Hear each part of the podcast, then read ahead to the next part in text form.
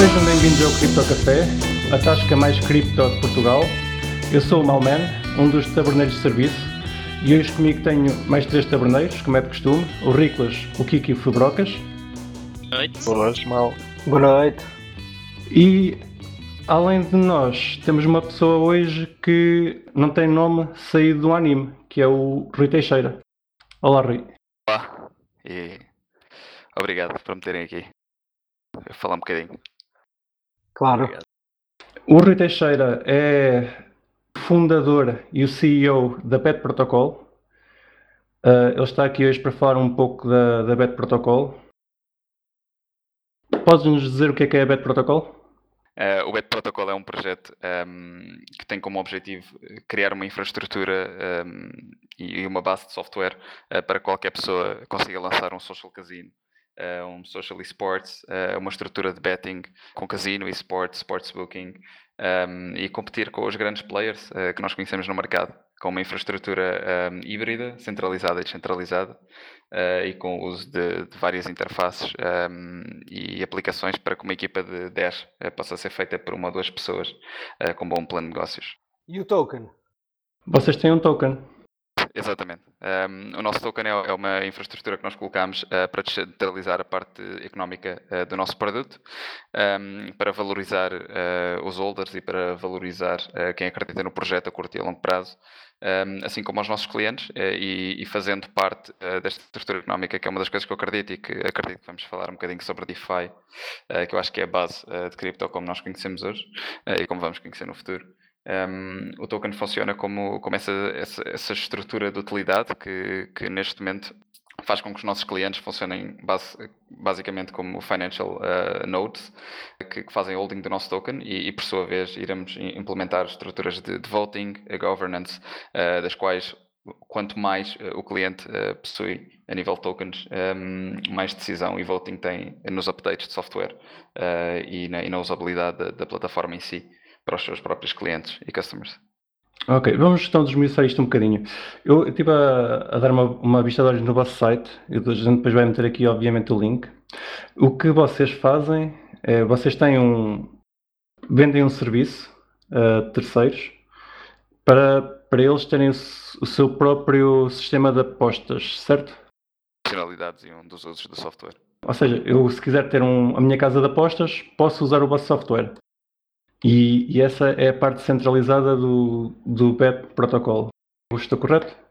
Uh, fixa uh, de software e, e de custos, um, ehm, que, que, nós temos duas estruturas de custos, essa parte do uso das nossas interfaces, da nossa infraestrutura de back-end, que, pronto, que funciona como qualquer SaaS, como uma Dropbox uh, ou, ou, qualquer produto que tu utilizarias. Exatamente. E depois tens a parte mais descentralizada ou descentralizada que é o Boss Token. Já agora, Aqui por curiosidade, como é que é a estrutura do token? Ou seja, como é que ele foi distribuído e quais é que serão os incentivos para os token holders para manter, para, para manter o token? Uh, pronto, a maior parte neste momento do, dos holders uh, são clientes. Aliás, a maior parte do, dos tokens que nós vendemos desde a ICO que, que, fizemos até agora uh, tem sido fundamental na parte dos clientes e no uso até de, dos próprios tokens, sendo que é uma forma de um, deles reinvestirem uh, no próprio negócio. Ou seja, não só um, a forma de, de, nos fazerem os pagamentos ser através de tokens baseado no volume uh, de, de, negócio deles e, na, e na, e na, na qualidade uh, do, do, desenvolvimento do nosso software, que por sua vez irá trazer frutos para os seus negócios. Um, a maior, maior parte do, do, da distribuição neste momento encontra-se nos nossos clientes. Certo. Ou seja, o, quando estás a falar dos vossos, nos vossos clientes, é as pessoas que posteriormente vão, ter, vão querer ter o vosso serviço. Não estás a falar nas pessoas que querem depois apostar em cima do vosso serviço. Estava a falar dos nossos clientes, ou seja, os, os owners destas plataformas. Já tens clientes ativos neste momento? Neste momento já temos mais de 5 de, de cinco de, de cinco clientes assinados e a pagar uh, pelos nossos serviços, desde API use até plataformas completamente uh, funcionais. Todos eles uh, que têm, têm, licença e estão funcionais nos países onde a licença lhes dá direito.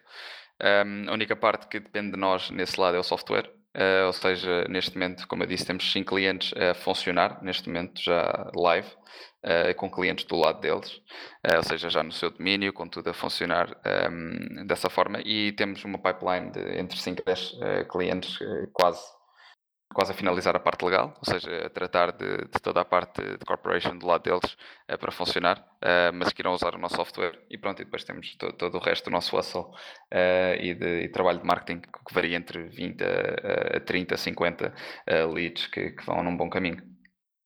E já agora, por uma questão de curiosidade, como é que como é que vocês uh, fazem em questão de compliance? Ou seja, um, as empresas que os clientes que vocês têm querem trabalhar com o BET Protocol, um, quando usam, quando escolhem os vossos serviços, eles têm alguma vantagem em termos de compliance, ou seja, em termos de legais, para montar uma operação de gambling? Presumo que devam ter de respeitar um conjunto de regras uh, dos países e dos sítios e das jurisdições onde eles se inserem. Como é que isso funciona?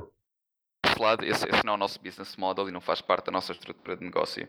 No entanto, nós temos ah, alguns parceiros, principalmente equipas legais, uh, que nos têm ajudado a poder redirecionar os nossos clientes uh, para as decisões mais corretas que eles possam tomar e mais compliance possíveis. Uh, nós já falámos com, com empresas, com, com equipas legais em Portugal, por exemplo, para tentar perceber de que forma é que, que nós nos podíamos inserir. Eles trabalham com a BetClick, com a Bet.pt, dos quais também já falámos. Também te conheço uh, e, e, temos falado na altura, falámos com, uh, com a equipa da Bet com a BetClick para tentar perceber alguma estrutura, uh, isto bastante, na ideia bastante inicial do, do, negócio, mas pronto, para resumir essa, essa resposta, um, ehm, isso não é algo que nós tratamos no nosso, uh, na nossa empresa, uh, mas nós temos contactos de equipas de advogados para passar esse processo e para ajudar os nossos clientes, caso eles tenham algumas dúvidas e qual o melhor mercado a seguir, porque há diferentes licenças para diferentes mercados e com diferentes necessidades, dependendo do que eles querem fazer. Ok, então a parte legal fica toda em carrego do vosso cliente. Curiosidade, podes dizer em que países é que a vossa plataforma já está disponível?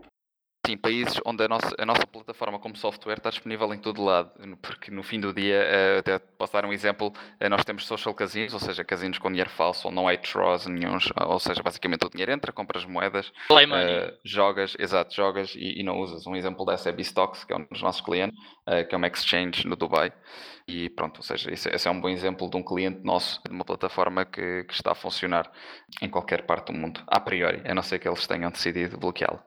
O vosso token corre em que chain? É um RC20. É Ethereum. Exatamente. Exato. C20, é comum. E já agora, agora por curiosidade, só para. Já, já, já que falámos agora do Ethereum, como é que tu vês toda, toda esta alteração para Proof of Stake? Nós discutimos isto por acaso a semana passada, mas já que temos aqui hoje, pá, gostava também de ouvir a tua opinião sobre isso mais falar das coisas, estou extremamente à vontade, principalmente design de produto. É, apesar de, de, de, desenvolvimento de smart contracts e de estrutura, uh, de eu já ter feito muita coisa, um, a nível de hardware e, e long-term vision, pá, eu devo saber tanto como qualquer um de vocês a nível de, de nesta parte. No entanto, uh, a minha visão, uh, bastante simples sobre a Proof of Stake contra a Proof of Work ou Delegated Proof of Stake, varia bastante. se nós olharmos, por exemplo, para EOS, se olharmos para Tron, vemos um bom exemplo de algo que eu acho que não iria funcionar a longo prazo, eh, porque estás a perder bastante do qual é o princípio básico de blockchain e decentralized finance, que é tu teres os teus tokens ou, os teus, ou o teu Ethereum, neste caso, que é a native, a native currency da, da blockchain, não dependente de 7 ou 10 ou 12 pessoas. Uh, porque se calhar até o banco é dependente de mais pessoas. E, e para mim isso não faria muito sentido. Uh, na parte de Proof of Stake e, e, na forma como, como está a ser implementada em Ethereum uh, e, e virá a ser live, uh, mais cedo uh, possível. Eu acho que irá resolver um problema que, que nós estamos a ter facing neste momento, por exemplo, a nível do, do custo das transações em Ethereum. Já estamos a olhar para transações de custos de 20 cêntimos uh, e 30 cêntimos como algo normal. Uh, queria, queria resolver bastante esse problema uh, e a nível de escalar, a nível de, de hardware e, e, de computação em si e de resolução de algoritmos, acredito que seria algo, uh, seria um no-brainer o uso de, de, de, Proof of Stake. Agora, mais do que isto, pá, não, não consigo estar a, a expor muito porque faltam-nos dados. Nós estamos num, numa altura, felizmente, na história, que ainda nos falta, se calhar, bastantes dados para, para olhar para trás e perceber o que é que poderia funcionar e o que é que não. Falta testar. Estamos no meio da evolução. Uma coisa que eu não percebo e o pessoal diz muito é porque é que o Proof of Stake em Ethereum é mais escalável em relação ao Proof of Work. Alguém me sabe, me sabe responder? Eu acho que não é só, só pelo Proof of Stake. Uh, eu acho que é por outro... Tem mais tem outras evoluções além do Proof of Stake. Porque se Sim, substituís o Proof of Stake por Proof of Work, a única diferença é estás a minerar com, com hardware ou não. Porque em termos de, de eficiência de propagação de blocos e tamanho dos que os blocos ocupam e afins, eh, vai dar ao mesmo. Sim, mas não usar hardware é mais escalável. Exatamente, é exatamente. Já não tens aquele custo, de, pelo menos aquele custo de energia que eletricidade. faz, exatamente, faz ter um, um mínimo que tu podes, vais ter de cobrar pelas transações. Pá, mas já hoje em dia quem está a minerar não está propriamente a correr o blockchain. Portanto, eu, eu por aí não vejo. Sim, mas também mete, também mete salt pressure no mercado. Sim, é? mas o, mas, o proof of, mas o Proof of Stake também. Se eles estão a criar moedas, também podem, podem Mas por outro lado, em vez de as venderem, estão a guardá-las. para terem mais. Ok. Acontece Sim, exatamente o oposto. E não precisam de as vender para pagar custos de mineração. Sim, mas Exato. falando em termos de escalabilidade, vai dar ao mesmo. Só, só alterar de um, para- um para o outro. Não, porque é mais, pá, em teoria, é mais fácil pôs as tuas moedas em staking do que estás a minar. Exato. Seja para quem for. A partir daí tem mais participantes. Com muitas ou poucas, não. Sim, em teoria sim. Mas se calhar o incentivo para fazer staking a um Ethereum não vai ser muito grande, não é? Não sei. Depende da yield, não é? Aliás, depende da yield do staking do Ethereum contra DeFi, por exemplo. Pois não sei. Eu, eu, por acaso estão a falar agora de Ethereum. Uh, saímos um pouco da Bet Protocol, mas já, já lá voltamos. Eu esta semana decidi fazer uma, uma coisa um bocado diferente. Eu semana passada tinha dito que não corria um node de Bitcoin porque não tinha espaço e há dois dias atrás decidi tentar correr um, archive node de Ethereum e está a ser giro. Primeiro isto demora muito tempo a sincronizar, mas só o facto de estar a tentar fazer isso já me deu para aprender uma coisa. Com...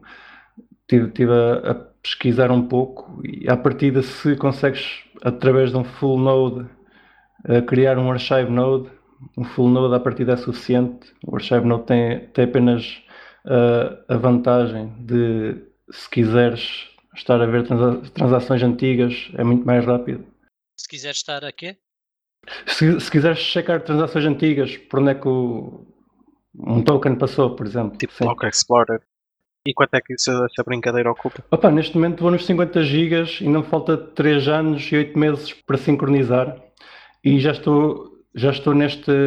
Aliás, ele chegou muito rápido aos 3 anos e 8 meses de, de falta e estou nos 8 anos e 3 meses desde ontem. Está quase. Quase, está quase. Pá, falta, já faltam mais. Está assim tão quase.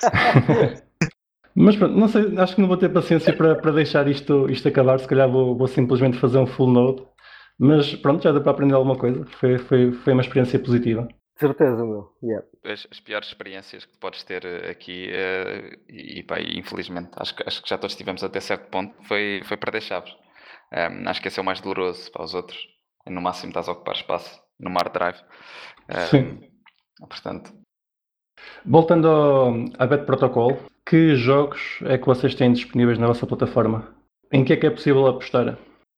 Um, nós neste momento temos várias, tem, pá, temos, temos uma estrutura básica de, de, de produto, uh, que, é, que é o casino em si, onde nós temos os nossos próprios jogos que são desenvolvidos. Nós neste momento temos cerca de 7 jogos uh, já feitos, um, jogos realizados em HTML com, com, com React.js e que são nativos do próprio Bet Protocol. Estes jogos nós estamos com o objetivo de integrar cerca de um a cada duas semanas. Uh, não temos conseguido uh, por, por, integração de outras, de outras features, uh, mas esperamos começar a conseguir um, mais até ao final do ano e porque estamos a integrar também esportes neste momento. Mas temos, temos cerca de sete jogos neste momento funcionais. Keno, Roulette, Dice, dois tipos de Wheel e, se não me engano, falta, falta um. Agora não me estou a lembrar, mas falta um. Não tens póquer nem blackjack? Não, ainda não temos. Mas faz parte dos planos? Faz, faz, faz. Uh, faz. Póquer ainda não. Ou seja, blackjack, uh, blackjack e baccarat fazem. Uh, póquer não, porque é um jogo que não é só dependente de probabilidades, ou seja, não é uma estrutura matemática linear. Ou seja, que só depende de um input. Ou seja, que, que, não é linear simplesmente a nível do utilizador. Também, também podemos fazer a nível de póquer vídeo e póquer um, unilateral. Ou seja, que o resto é 100% probabilístico e não envolve outro ser humano. Uh, mas é algo que ainda estamos a rever e a perceber se faz sentido e a falar com outros parceiros uh, para implementar o póquer, se necessário. Ah, mas isso então é um problema na parte da implementação do smart contract em si, é isso? Não, não, não. Uh, é uma boa questão. Assim, a parte dos jogos é toda incorporada off-chain. Ou seja, tudo isto é incorporado off-chain. No entanto, uh, nós temos uma estrutura que, por exemplo, tu não encontras, e acho ridículo ainda não existir, numa BetClick, numa BetPT ou num Strel Casino, uh, que é tu simplesmente conseguires validar que o output que saiu do jogo um, é verídico. Ou seja, nós temos um sistema bastante simples, é só criptografia básica, uh, para verificar se o client seed e o server Sim. seed combinados, ou seja, se, se, se neste caso o, o server seed, uh, se depois de, de, de, fazeres o hash, uh, se é igual ao, ao, output que foi, que foi te dado antes, antes mesmo de fazeres a, a própria bet. Ou seja, isto simplesmente com, com, esses, com, essa, com, essas, com essas sheets tu consegues verificar a veracidade do output e se não houve uh, nenhuma, pá, nenhuma alteração. Aldrabice. Isso é muito exato. interessante. Isso, por acaso, é uma, é uma das dúvidas que eu tenho, que é quando tu, tu estás num desses sites online que pá, um site online qualquer de apostas, tu nunca tens a certeza se estás a apostar contra alguém que está a fazer batota. Exato, exato, exato. E uma coisa que tu podes ver é, é ir aos Terms and Service e por aí, e até footers, para ver o que é que eles têm lá de informação válida, mas é impossível tu saberes uh, e teres a informação de um, de um server seed, por exemplo. Um, por exemplo, vou dar um exemplo. Em Portugal, a BetClick e todas essas empresas usam o SERIS e, e aliás, a, a, a, o SERIS que é o Serviço de Regulação e Inspeção de Jogos, que, que pronto, faz todo Sim. o processo de, de, verificação, como nós tivemos, uh, ou seja, o nosso software foi auditado pela iTech Labs, que é aceito pelo SERIS como, como uh, auditor verificável e quase por toda certificado. Exatamente. É um auditor certificado, que é o iTech Labs, uh, que nós passamos, tudo, tudo normal, um, mas isto não é suficiente. Ou seja, para mim, uma certificação vale o que vale, é importante, mas é importante a parte matemática e criptográfica fazer sentido. E quando, quando é extremamente barato e eficiente e funcional. Uh, e acho, acho, uh, acho muito estranho. Aliás, não acho estranho um, não, vou, não vou eh, dar mais uh, contexto a isto, mas acho muito estranho. Um, nestes, nestes países onde é extremamente complexa a parte de regulação. Por exemplo, se olhas para Portugal, um, só no espaço de 8 anos tiveste apenas 10 ou 11 empresas uh, que foram certificadas e que podem operar em Portugal. As casas de apostas. Exatamente. Uh, não, não teres uma forma de verificar o CID, não teres uma forma tu como utilizador verificar se realmente é verdadeiro. Ou seja, tu podes não perceber e podes não ter a capacidade matemática de entender ou criptográfica, e podes, mas, mas teres acesso. Eh, depois, queres aprender, é um problema teu e é uma decisão. Ter alguém pelo menos que valide que aquilo. Exato, exato. Que aquilo... tu, tu podes ter os dados e dizer: epá, eu não percebo como é que isto funciona, mas eu tenho os dados. Se eu, se eu quiser aprender, eu sei verificar. Percebes? Sim, é a mesma coisa que no, no Bitcoin ou no Ethereum. Uh, não precisas tu de saber verificar se as transações são válidas, mas sabes que existem pessoas que têm essa capacidade, podem verificar por ti. Até tu podes aprender e fazê-lo, não é? Deixa-me tentar uh, trocar isto por miúdos para, para, os nossos ouvintes. O que tu estás a dizer é que antes de fazer, uma, por exemplo, numa aposta de, de, dados, antes de tu fazeres a aposta, já os dados rodaram e só no final de, de tu fazeres a aposta é que é-te revelado qual é o valor dos dados. E uh, o cliente ou o utilizador pode verificar que não foi aldrabado. Sim, sim, sim. Exatamente, é exatamente isso. Ou seja, o output sai antes do teu, da tua própria bet. Simplesmente vem, vem achado, ou seja, vem, uh, vem num hash uh, que foi assinado um, ehm, com, uma, com uma private key. E pá, isto não tem nada a ver com ser descentralizado ou não ser, isto é criptografia básica uh, de, sim, sim. de quase é primeira verificação. faculdade. Uh, para simplesmente verificar que o output que saiu foi antes da tua própria aposta caso não dependa da tua aposta, que é a maior Exatamente. parte de, de, do casino, pá, qualquer coisa, desde roleta até slots, quase tudo, não depende do input. O input é simplesmente uma verificação, uh, não é algo que é dependente do resultado. Claro, e faz todo o sentido que ter, teres a certeza que a casa não está uh, a aldrabar-te. Porque, sejamos honestos, isso não existe. Primeiro, porque os utilizadores se calhar não, não procuram por isso ainda, não sabem, não, que, é não sabem que, que, isso se calhar é possível, exatamente, e dá muito jeito às casas que isso não exista. Porque, por muito certificado que seja, pá, arranjar marosca no meio disso não há de ser muito, muito complicado. Exato, e, e, funciona através de fines. Eu, por exemplo, posso dar um exemplo em Portugal como funciona e, e como é que muitas das empresas uh, perdem dinheiro todos os meses. Um, em cada aposta, uh, os dados têm de ser enviados para, para o teu regulador a nível nacional. Uh, ou seja, são enviados os dados da, da aposta em si. Qualquer divergência ao final do mês ou ao final do ano é uma fine. Portanto, até o próprio Estado beneficia uh, com falhas. Ou seja, se tu tiveres uma falha ou perca de dados, um, ehm, tens de pagar uma multa uh, ao Estado, neste caso. Um, ehm, Portanto, Exato. até os próprios incentivos financeiros não estão incorporados na veracidade da informação. Uh, porque senão, ou seja, não havia necessidade de haver este tipo de fine, simplesmente os dados deviam ser guardados pá, e, e, vamos ser um, bastante lineares. Nunca chegamos ao Facebook e uma mensagem não teve lá por culpa do Facebook. E estamos a ir ao, ao princípio mais básico, que é um sistema de mensagem. Agora vamos olhar para uma coisa complexa como ires um, ao teu banco e faltarem transações. Para algo que meta dinheiro. Exatamente. Uh, ou seja, até, para mim é muito mais longe. Isto não é uma questão de fine, isto é uma questão de se, se foi certificado, vamos garantir que isto é verdade. Sim, até porque estamos a falar em apostas e pode, pode haver certas apostas em que uh, é mais lucrativo aldrabares e pagares a multa do que seres honesto. Provavelmente quase todos os setores da atividade isso acontece, penso eu. Exatamente, exatamente. Ou seja, não, não, se pode criar uma. Para mim, o que é mais importante, eu olho muito para a sociedade como incentivos. Para mim, as leis estão, a, a, estão depois dos incentivos. Se os incentivos estiverem corretos, as leis e a regulação só está lá para ter a certeza que, que não há falhas a nível de lógica. Percebes? Uh, portanto, tem, tem de fazer. E tu, e tu vês isso. Agora, fazendo uma, uma ponte para algo que não tem nada a ver. Se tu olhas para os países com, com maior nível de criminalidade, é uma questão de incentivos. É porque há um grande gap entre a sociedade alta e a sociedade e a classe baixa. E a classe muito baixa. Portanto, a, a, regulação não resolve muito o problema. O que resolve o problema é os incentivos. E é as coisas estarem no sítio certo a nível económico. E betting, é um, para mim, é um muito bom exemplo disso.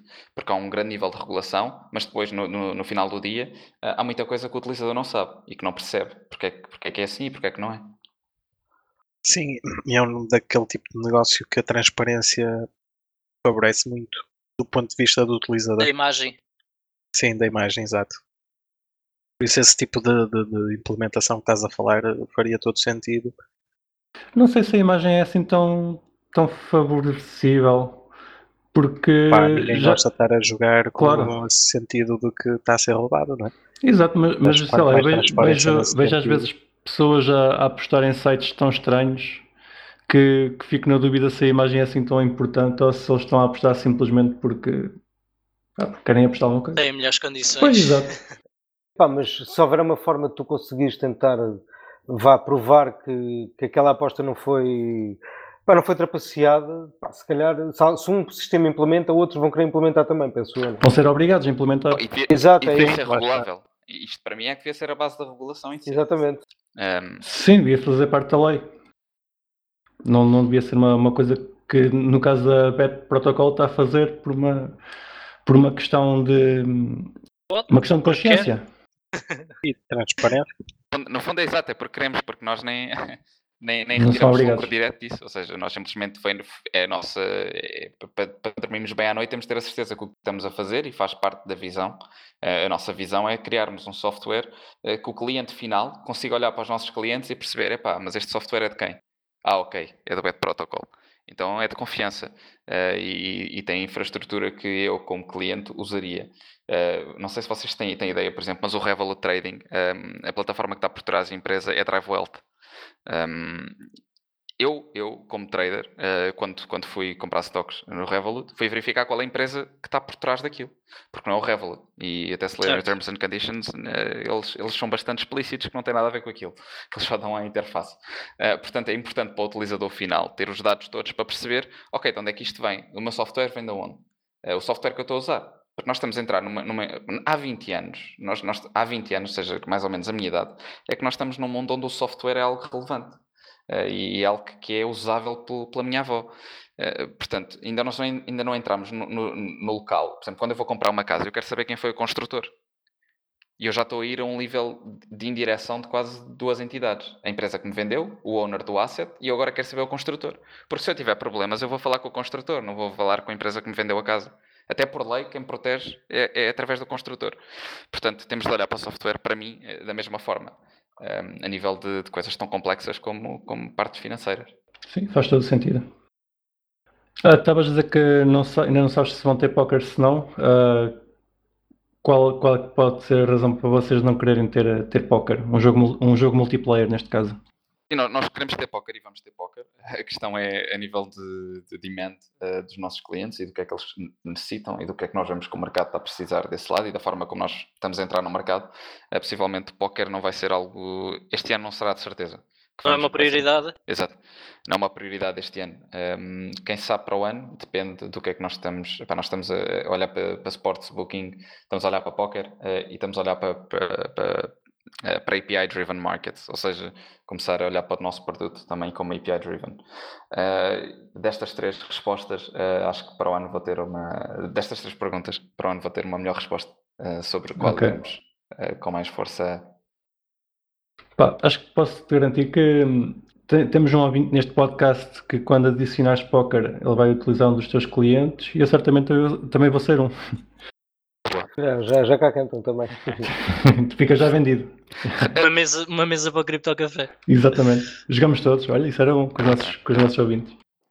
Uh, vocês estão, estão um, têm uma plataforma onde fazemos apostas e temos que usar, vocês são a Bet Protocol, é um sistema que utiliza criptomoedas, além do vosso token, que outras criptomoedas é que podem ser, ser utilizadas?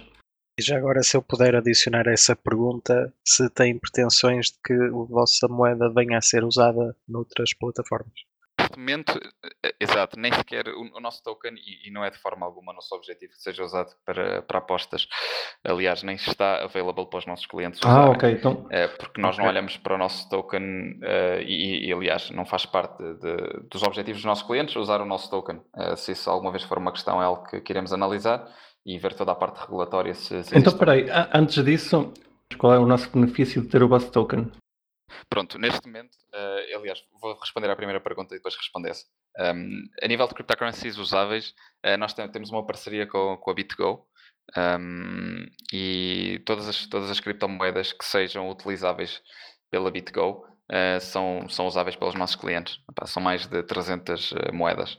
Ethereum, Bitcoin, Dogecoin, todos os ERC20 quase. Um, ou seja, simplesmente varia do, do que é que o nosso cliente quer ter lá. Eh, é quase a nível de exchange. E o cliente pode, pode escolher? Sim, sim, sim, sim. Sim, nós estamos a implementar uma a uma, uh, ligeiramente, também a nível, uh, tem, tem a ver com a necessidade destes uh, a curto prazo e a longo prazo, mas todas elas são, são usáveis, é simplesmente uma questão de, de serem implementadas do nosso lado, através disso.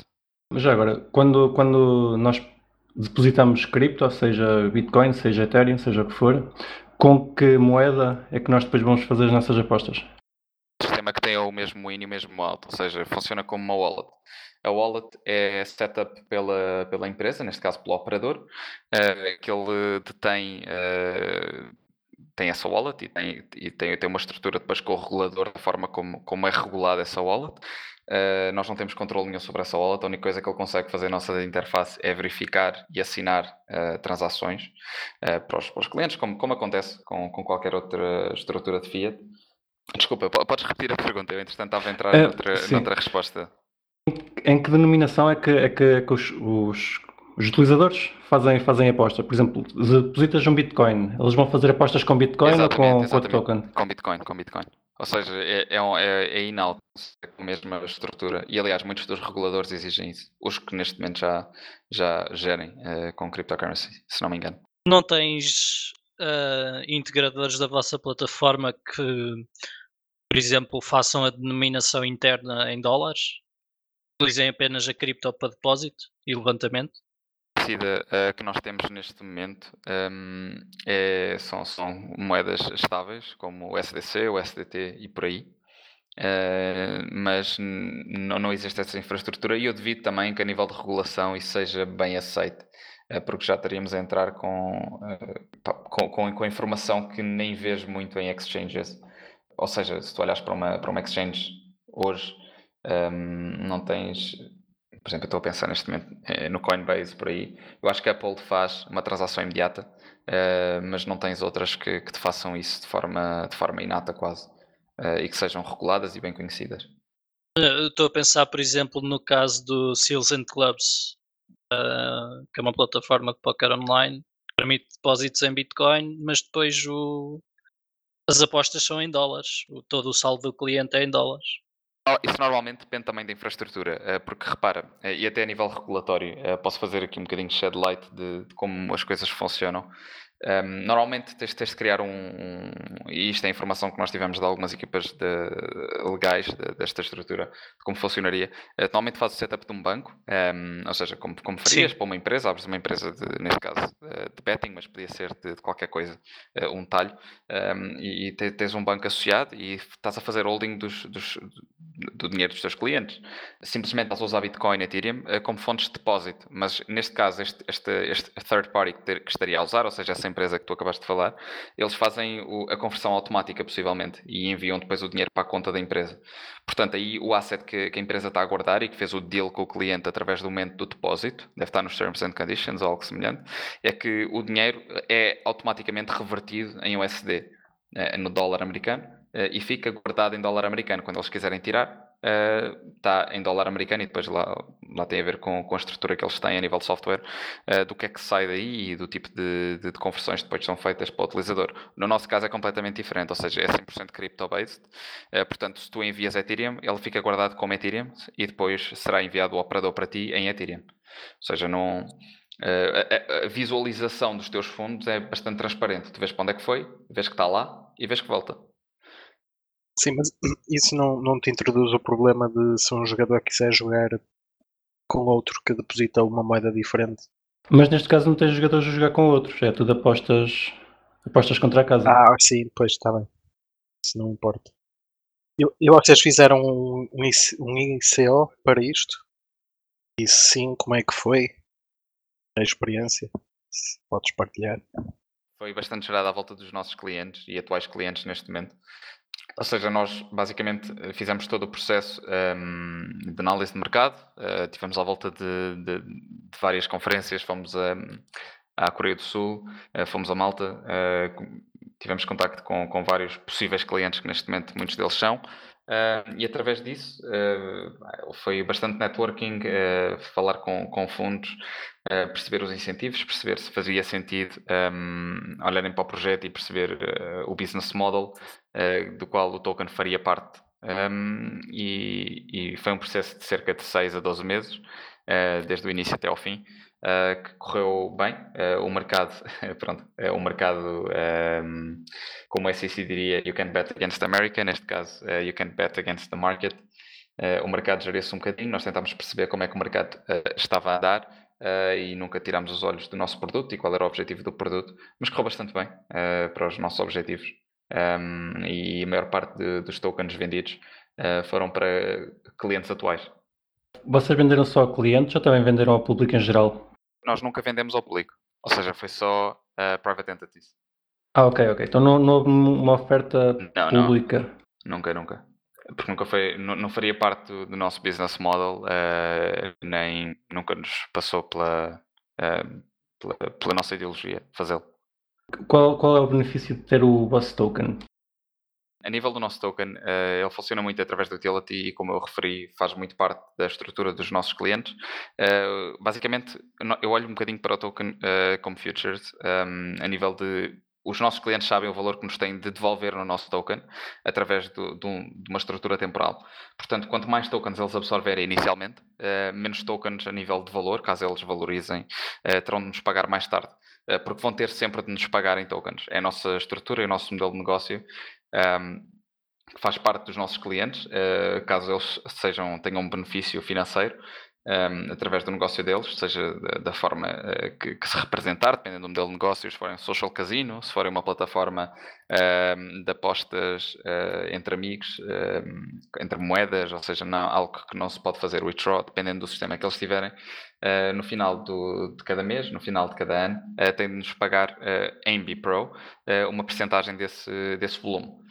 portanto, eles podem fazer essa compra mensal ou podem fazer essa compra inicial. Um, e daí vir o benefício financeiro, ou seja, como tu comprarias óleo ouros para não comprar amanhã a nível de futures, porque sabes que vais precisar todos os meses. Um, caso compres agora, irás poupar no teu custo final do software. Ou seja, é, é, o benefício primário uh, tem a ver com esse e é algo que já está a funcionar e que já, e que já deu alguns resultados. Uh, acredito que o nosso token, se não me engano, valorizou e pronto, o mercado, o mercado dita, mas uh, tem, tem tido uma variância de entre 10% a 15% semanal, uh, tem subido bastante desde, desde os últimos dois meses. Uh, portanto, clientes que compraram um, há dois meses e estão-nos a pagar consistentemente um, em BPRO têm tido lucro nesse sentido, porque se o tivessem feito hoje seria tem mais tido caro. poupanças, não é? Exatamente. Ou seja, o incentivo para os clientes, no fundo, é fazer um bocado de ordem do token, não é? Ou seja, para tentar que o valor aumente para poderem pagar menos em token, presumo. Presumo eu. É uma utilização engraçada do token. Nunca tinha Sim. pensado dessa É forma. Exato, exato. É Assim, este, este é o nosso princípio primário, parte financeira, financeira e dar aos nossos clientes eh, o poder de, de, de gerirem um bocadinho, de forma de, de um derivativo, o custo da plataforma com eles eh, e do que eles acham que o mercado eh, vai ditar. Um, e depois, do outro lado, coisas que nós estamos a implementar, como a nível de governance eh, e de oracles, eh, que estamos a falar também com o Chainlink e com outras plataformas, eh, de implementar também o nosso token com os nossos próprios clientes. Ou seja, a nossa visão do nosso token é para os nossos clientes e é para o uso dos nossos clientes como estrutura de, de pagamento e como estrutura de, de- de holding, de- neste caso do BPRO, eh, para, para uma visão a longo prazo e de, pagamento e de, e cooperação com a, com a nossa empresa a nível de consumo de software. Mas só, só para ficar eh, 100% esclarecido, eles ao ter o vosso token não, não influenciam em nada as vossas operações. Não, não, não. É igual. Quando não tiverem um sistema de governance. Exatamente. Basicamente. Exatamente. Exatamente. Eles, para votarem no futuro no sistema de governance, como vocês vão, vão implementar em um sistema em que eles vão ter de passar tokens ou eles, ao terem tokens, podem simplesmente votar também? Repara, o que nós vamos tentar fazer, e para mim o que é óbvio, é se tu olhares para o mercado, por exemplo, uma Talkdesk, eh, que é portuguesa eh, e que tenho muito orgulho, ehm, se olharmos para uma Talkdesk, os clientes mais importantes, os que pagam mais, os que pagam um Shopify Business a um Shopify Corporate, são os que têm mais poder de decisão. São os que estão a falar com, com, com, com os VP of Sales que falam diretamente com a equipa de gestão de produto. Eh, tu que tens uma empresa que estás a pagar 19 dólares por mês ao Shopify, eles não querem saber de ti. Portanto, o que nós estamos a fazer é tornar isso muito mais líquido. E é o objetivo da governance. E é o objetivo que Compound e outras empresas estão a fazer e muito bem. Que é tornar governance uma coisa mais líquida. Que é, em vez de ser algo muito menos líquido, onde tens de falar com pessoas e, e- e realmente perceberes que não tens valor eh, e, tu- e de ser bastante transparente. Perceber, ok, eu não consigo tomar decisões sobre o produto. Mas se calhar se eu pagar 70 vezes mais o que estou a pagar, posso tomar decisões sobre o caminho do Shopify. E eu preciso mesmo daquela feature. Eh, e essa é a nossa visão para o Bet Protocol. Ou seja, os nossos clientes, quanto mais tokens tiverem, que tem a ver com o facto de eles estarem a ter bastante revenue, porque têm-nos pagado de volta, eh, fazer sentido esta estrutura de governance das decisões que eles tomam eh, se representarem no negócio e ser bastante transparente. Eles perceberem, ok, eu tenho X percentagem de poder sobre o que esta equipa vai fazer, porque eu estou-lhes a pagar no fim do dia. Yeah. Eu é quero óbvio. mesmo aquela feature ou aquela. É exatamente isso. Eh, ou seja, eu acabei. Estes são os, são os dois usos eh, basicamente cruciais do nosso modelo. Um deles está a funcionar, o outro está, está em desenvolvimento ainda. eh, e acredito que no próximo ano já será algo palpável. Parece-me bem.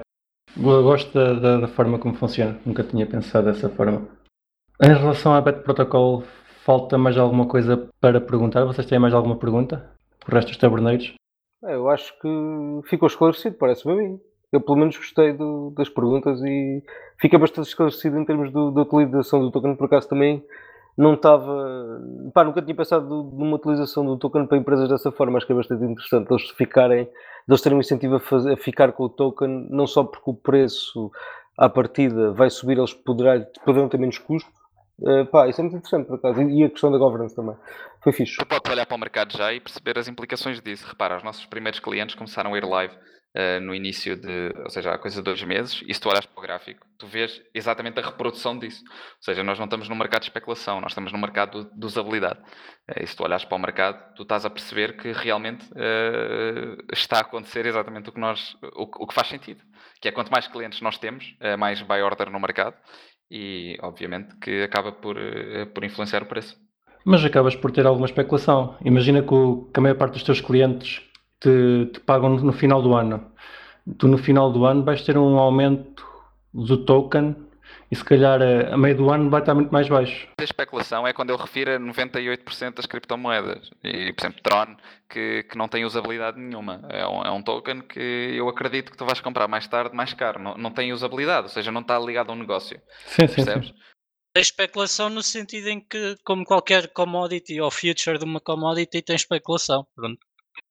Exato, exato. Ou seja, especulação natural de. Vocês no, no final de contas acabam por, eh, por receber dos vossos clientes a denominação em, em dólares ou em euros, certo? Não, não, eles pagam-nos o token uh, para nós, diretamente, um, e, e, depois nós, a nível de, de, neste momento, durante o próximo ano, nós não, nunca não vamos vender esses tokens, esses tokens acredito até que estão logo durante dois anos, uh, esses tokens que nos são pagos uh, de volta, mas depois, consoante o, o, mercado vai crescer e houver mais liquidez, a ideia é colocarmos depois esses tokens no mercado quando necessitarmos e quando fizer Sim, mas, mas, não, mas, não, é isso que eu estou a dizer. Eu estou, estou, a dizer é que vocês recebem no vosso token, mas a, a denominação que vocês querem receber é em euros.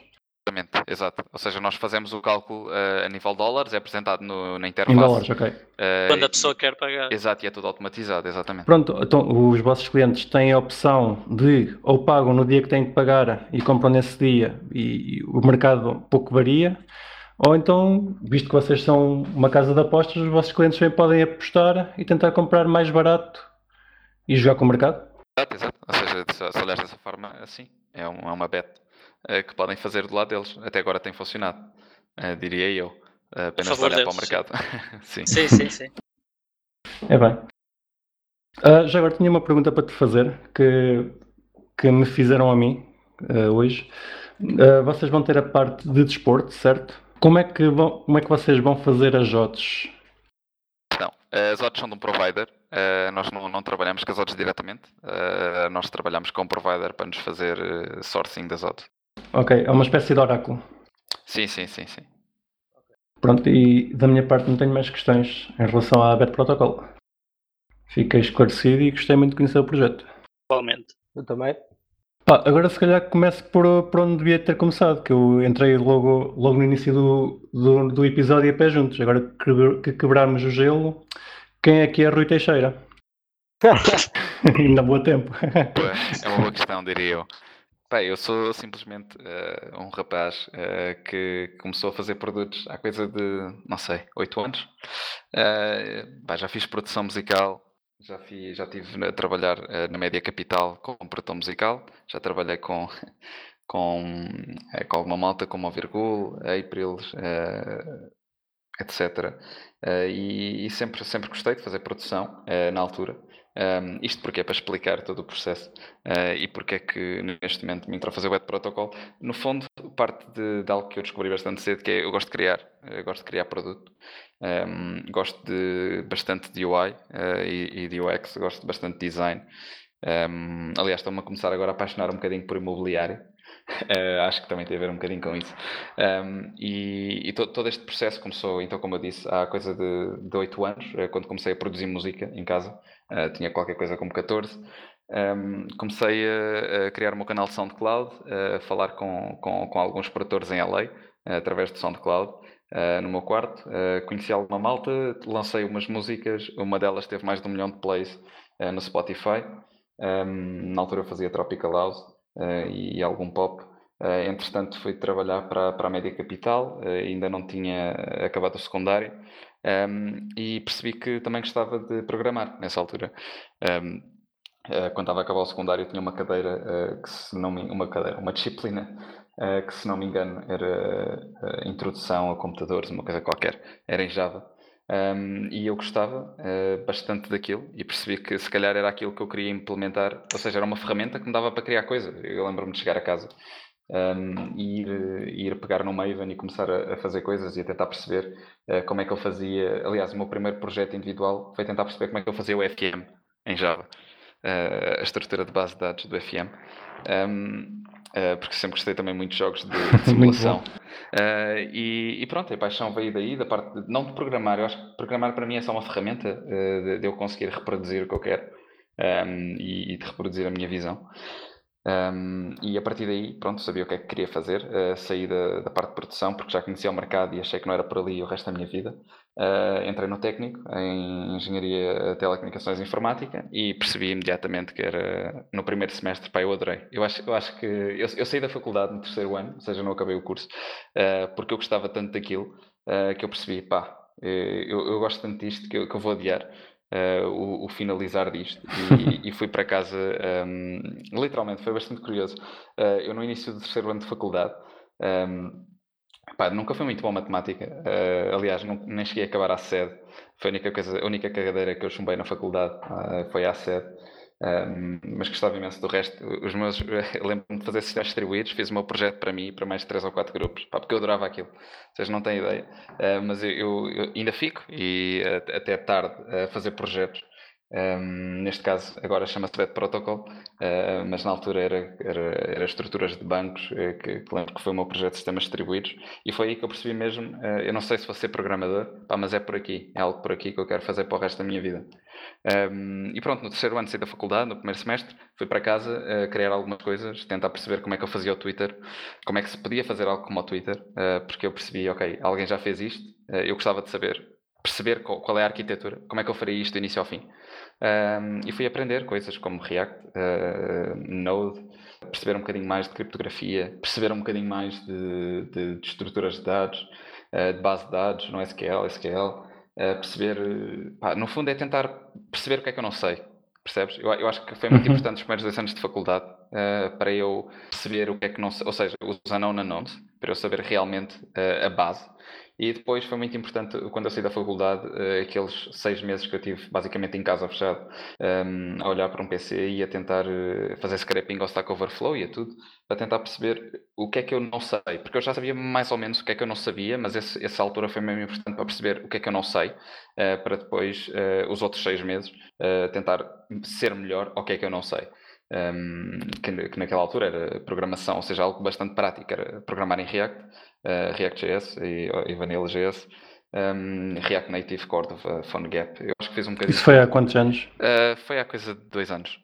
Ou seja, uh, foi no terceiro ano e neste ano estaria a acabar o mestrado, portanto foi isso. Um, pronto, bem, nessa altura eu queria muita coisa, uh, criei algumas plataformas. Uh, a coisa mais uh, lucrativa que eu fiz foi uma plataforma pequena para uma. Porque na altura estava a tirar a carta. foi para uma empresa de, de educação, de aulas de automóveis, como é que se chama? Escola de condução, sem aulas de condução. escola de condução. Exato. Uh, e pá, eles estavam com um problema que eles estavam basicamente a perder dias e dias a, a tentar uh, fazer matching entre os, os instrutores e, e, a malta que estava a ter aulas. Uh, e eu disse, pá, eu acho que consigo fazer isso em casa. E ele disse, pá, boa, olha, se conseguires é isto, eu dou-te este valor. Pronto, pá, e no espaço de duas semanas eu fiz isso, entreguei-lhe uma app em Córdoba e, e, ele pagou. E eu e percebi... Córdoba é muito bom. Exato. E eu aí percebi, pá, isto afinal dá dinheiro, isto é fixe. Uh, e deu-me. Eu já tinha uma motivação enorme de fazer isto e de e desenvolver coisas. E quando eu percebi que tinha um retorno financeiro e que eu conseguia fazer algo que pá, para mim não tinha valor nenhum, mas é que havia malta que me dava valor e que basicamente me dava capital para eu fazer aquilo. Um, e, pá, eu continuo a dizer que eu não sou empreendedor, mas uh, sou um criador de produto e, pá, e, e para mim darem-me valor é o que me alimenta. Uh, portanto, fiquei bastante feliz e percebi exatamente o que quero fazer. Ainda, ainda pensas em terminar a faculdade? Ou para já estar fora do, dos horizontes? Uh, eu acho que quero, eu quero, quero acabar. Eu, por acaso essa questão vem de vez em quando. Uh, mas quero acabar, mas sinceramente eu acho que quero fazer algo uh, envolver matemática e economia seja, quando eu voltar para a faculdade, um, é um bocadinho irrelevante pá, o que é que é, se é uma licenciatura, se é um mestrado, o que for. Eu quero fazer algo relacionado com matemática e economia porque está-me. Exato, gostas, gostas de saltandar em área, é fixe. Sim, sim, para, para mim é muito interessante e é algo que eu, que eu não sei muita coisa, ou seja, eu tenho um conhecimento bastante vago sobre tudo e quero uh, perceber muito mais sobre economia. Seja... Pá, isto das criptomoedas liga um pouco a informática com a economia, faz, faz todo o sentido. Uh, já agora, como é, que, como é que chegaste às criptomoedas? Não, eu acho, eu acho que nem sei responder isso. É uma, é uma, uma questão que eu. Que foi muito progressivo? Tenho, não, não foi assim bastante progressivo. Eu até te posso dizer o mês, não sei como. Uh, acredito que foi no final de 2018 uh, eh, ou 2017. Sei que foi no boom. Eu acho que Bitcoin estava à volta de 12 mil dólares uh, ou 8 mil dólares. Sei que estávamos no, a, a meio da subida nessa altura. e eu estava já bastante interessado em tentar perceber o que é que aquilo era. Ou seja, não seja, foi assim há o, muito o tempo. Que chamou, o que te chamou foi, foi a subida de preço e o pessoal começar a falar. Uh, eu na altura não sei o que é que foi, mas uh, foi, foi algo bastante. Foi, foi, uma questão de uma semana. Eu, eu devo ter visto alguma notícia uh, e de ver a notícia até estar a fazer um primeiro smart contract foi algo de três semanas. Portanto, eu, eu sei que, que, foi bastante rápido o processo de tentar perceber o que é que era e tentar uh, perceber qual era a parte prática daquilo. E pronto, e a partir daí eu acho que em fevereiro uh, já estava a trabalhar na SoundBet, uh, que foi o processo que levou à criação do Bet Protocol, que já, já tinha uma percepção bastante sólida de, de smart contracts Ethereum, um, ehm, e na altura até estava a mexer com coisas como Icon e, e, e Zilliqa. portanto, foi, foi bastante rápido. Desde eu perceber o que, é que era uma criptomoeda até estar a programar smart contracts, foi uma coisa de um mês. Uh, não sei como é que cheguei lá, uh, a nível de, de, do primeiro contacto com, com criptomoedas. Ou seja, passaste para a parte de desenvolvimento quase instantâneo. Eu, eu, foi porque eu achei bastante curioso a parte de. Eu lembro-me na altura de estar a olhar para e perdi, perdi algum dinheiro com uma coisa chamada HTML5 Coin, Uh, eu fui bastante. não, e é importante, é importante, porque foi um investimento. Eu, aliás, eu lembro que eu acho que me registrei em quase todas as exchanges na altura. Uh, esta, tava, esta moeda estava numa coisa chamada Blue Trade ou algo assim, que eu lembro que foi comido e foi um roubo enorme que eu tentei fazer o withdraw e tiraram para aí 40%. E eu percebi, pá, são, são coisas importantes, faz parte do, do, do, processo. Do crescimento e da aprendizagem. Exato, exato, exato. E, e fez-me perceber cada vez mais de várias coisas. Olha, depois na altura eu lembro de estar a olhar bastante para Zero X tentar perceber o que é que aquilo era, uh, chegar a Tu, quando, quando começaste a olhar para, para Bitcoin e para o blockchain, uh, confiaste logo à partida que aquilo era seguro? Ou demorou-te algum tempo até confiares que realmente é seguro, a segurança que o, que o blockchain traz? Eu vou-te dizer quanto é que para mim foi, foi uma, uma noção de segurança. Quando, quando eu olhei para o white paper um, ehm, do Zero X Protocol uh, e quando eu olhei para o white paper do Filecoin, Aliás, exatamente. Um, eu estou-te a mentir. Eu, eu já conhecia Filecoin há coisa de meio ano, só que eu não percebia que estava ligado com criptomoedas. Ou seja, eu acho que foi a partir daí. Eu de alguma forma cheguei a contacto com o white paper de Filecoin e foi a partir daí que eu percebi o que, é que era Bitcoin. Ou seja, foi bastante, não, não, faz, não faz muito sentido. Mas lembro-me de estar em Coimbra a, a, ler o white paper de Filecoin com a minha namorada uh, e a perceber que aquilo fazia todo sentido. Portanto, uh, foi a partir daí que depois uh, eu percebi o resto, mas eu não sabia que Filecoin estava ligado com criptomoedas na altura. Só mais tarde percebi e aí fez todo sentido, porque eu já tinha toda a base do, do white paper de Filecoin e como é que eles faziam a estruturação de formação e a divisão e, e, toda, e toda a parte financeira que depois se veio a, replicar na, na e tem, tem bastante estruturas e benefícios económicos uh, que Filecoin queria implementar. E veio tudo a partir daí.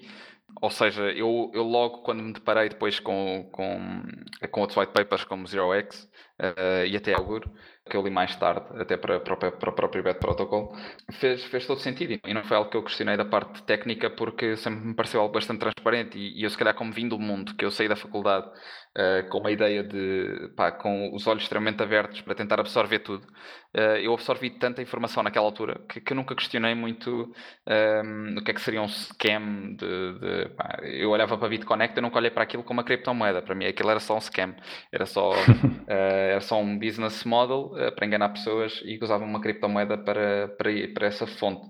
Ou seja, sim, acreditei logo. Ok, fixe. Sabes o que é o Pizza Day? Não, não. Não, o Pizza Day. Tens que ouvir o Cripto Café, pá, porque a gente falou nisso há meia dúzia de episódios atrás. ok, ok. o Pizza Day foi em 2010 e foi a primeira utilização conhecida de Bitcoin para pagar um bem físico, neste caso 10 mil bitcoins para duas já Sei, já sei, já sei. O Tai Lopes, não, não foi o Tai Lopes também que fala disso? Há uma coisa assim. Ele também fala, ele também fala. Uh, por acaso não sei, mas é, é, o Broca está a dizer que sim. Sim, eu já paguei.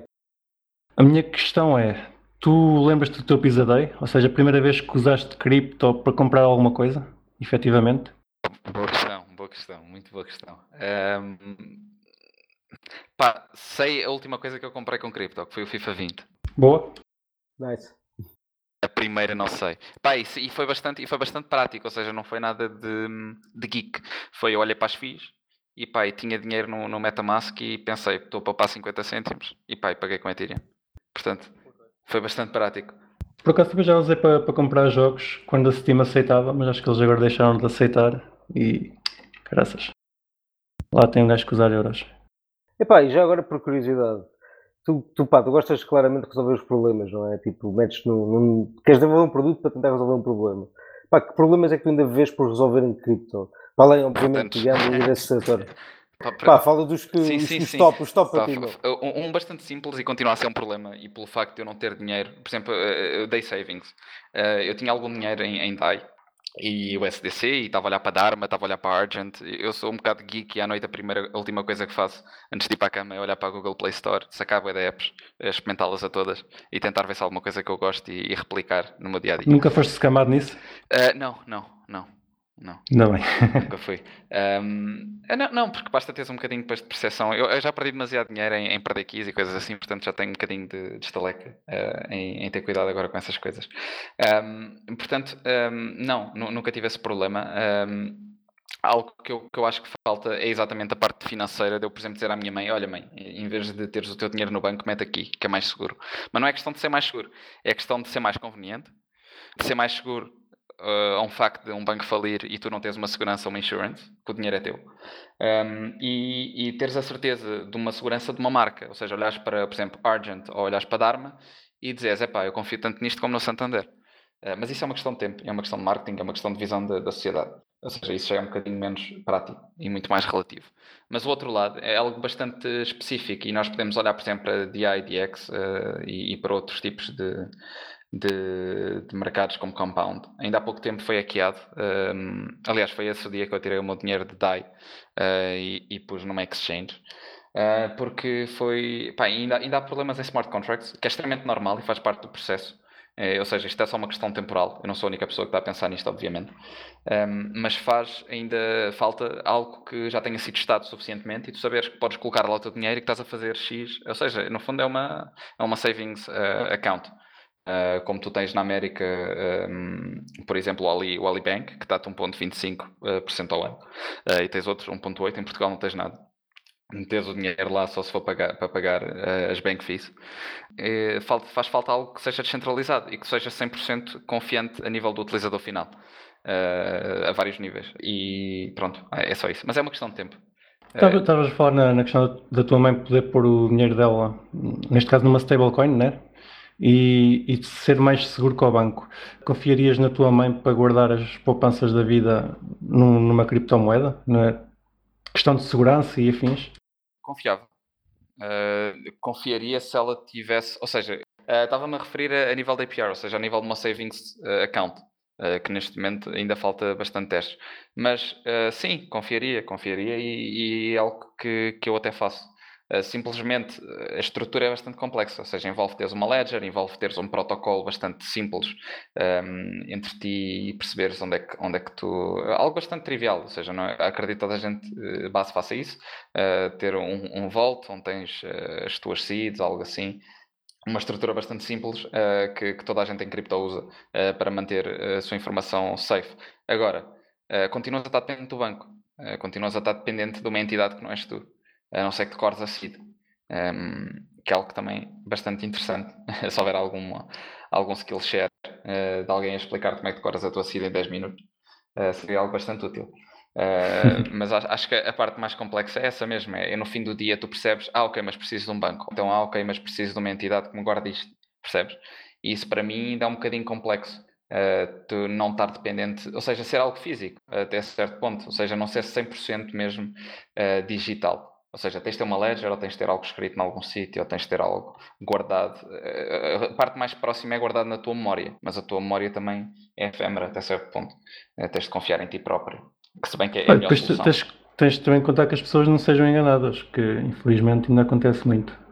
Nós, nós vemos, por exemplo, o MBWay, que supostamente é uma coisa simples e todos os dias. Já não é todos os dias, mas Ainda existe muito, muito scam à volta disso. Então, então se falarmos em cripto, ai Jesus. Não, ainda, ainda, há, ainda há muita coisa. Obrigado por ter estado connosco, Rui. És o, o nosso segundo convidado. O nosso primeiro convidado começou a, a fazer isto frequentemente connosco, portanto, prepara-te. foi, foi fixe estar a conversa contigo. Aprendemos aqui uma série de coisas que, com o EBET Protocol e, e mais uns conceitos que nos introduziste. Uh, espero que tenhas gostado de, de, estar aqui na nossa presença. Não, gostei, gostei imenso de estar aqui, obrigado. Queres fazer um giveaway? e agora o Rio vai fazer um giveaway de tokens do, do Bet Protocol. Acho que mais facilmente faço um, um giveaway da Ethereum um, com, com os preços a baixarem. Os nossos ouvintes, se tiverem alguma questão que nos queiram fazer ao Rui, podem nos mandar as questões para geral.criptocafé.pt. Interajam connosco no Telegram ou no Twitter. O handle é CryptoCafépt, nos dois. Ouçam-nos em qualquer aplicação de podcasts, no Spotify, YouTube, Library e partilhem isto com os vossos amigos. Até para a semana. Para a semana. Um abraço, malta.